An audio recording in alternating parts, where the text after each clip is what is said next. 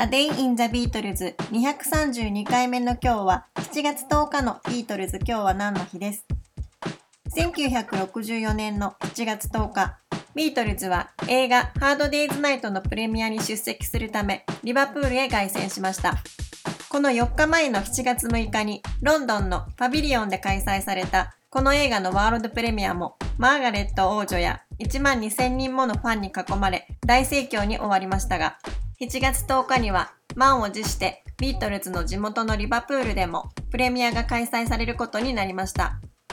ビートルズのメンバーはこの帰郷に際し自分たちがロンドンに出て有名になってからリバプールでは人気が落ちているという噂を耳にしたり魂を売ったと言われているのではないかと心配していたようでそのビートルズのリバプール凱旋に同行したイギリスのテレビタレントのデイビッド・ジェイコブスは彼らがリバプールに戻る飛行機の中で4人はとてもナーバスになっていて空港に着く頃には4人とも窓から外の様子を必死で伺っていたと語っています。しかし、そんなビートルズの心配はよそに、リバプールの空港にはおよそ3000人ものファンが押し寄せ、ポールはその時の様子をロイヤルファミリーになったみたいな感じで信じられない光景だったと語っています。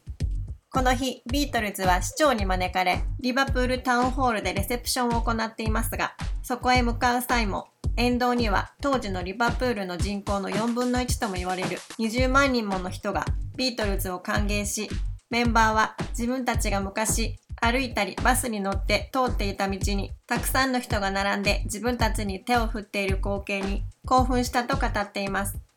レセプションにはハードデイズナイトでポールの祖父役を演じたウィルフレッド・ブランビルなども出席し、ビートルズはタウンホールのバルコニーから沿道のファンに向かって手を振り、歓迎に応えています。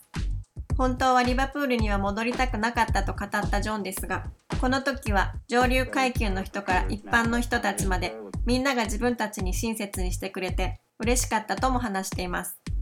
そしてビートルズはレセプションの後、映画 Hard Day's Night のイギリスの北部地区の封切りとなるオデオンシネマに移動しました。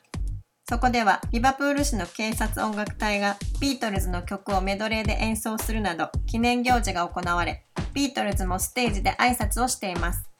映画が上映されると、ビートルズの演奏シーンになるために拍手喝采が起こったといいます。